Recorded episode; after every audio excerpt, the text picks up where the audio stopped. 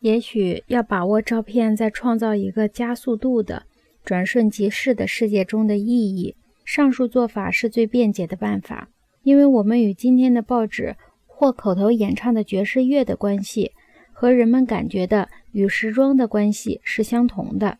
时装并不是获取信息或知察事物的手段，而是一种追时髦、赶潮流的方式。不过这样说的目的，只不过是要引人注意照片的消极面。从积极的一面说，加快时间序列的结果是消除时间差别，正如电报消除空间的距离一样。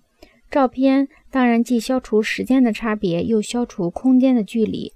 它消除了我们民族疆域和文化障壁，使我们卷入人类大家庭。无论具体的政治观点是什么。任何肤色的一群人的照片都是人的照片，而不是有色人的照片。从政治上说，这就是照片的逻辑。然而，照片的逻辑一不是口语的逻辑，二不是句法的逻辑。这一情况使书面文化完全不能对付照片，而且照片这一媒介使人的感性知觉所发生的彻底的转换中，还涉及到自我意识的发展。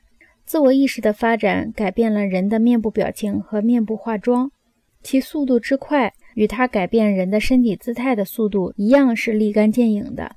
无论是公开场合中的体姿，还是私下的体姿，都会受到改变。信手翻一翻十五年前的杂志，任意看一看十五年前的电影，这样的事实真是俯视即是。因此，这一说法并不过头。如果说我们的外表体姿受照片的影响，那么我们的内心体姿和自我对话也受照片的影响。尤为重要的是，荣格和弗洛伊德的时代是照片的时代，是自我苛求态度的时代。上述内心活动的宏大梳理过程，受新型图像完形文化的推动，在我们重新布置自己的住宅、庭院和城市的努力中，显而易见。有与之平行发展的东西，一看见本地贫民窟的照片，就使人觉得不能容忍。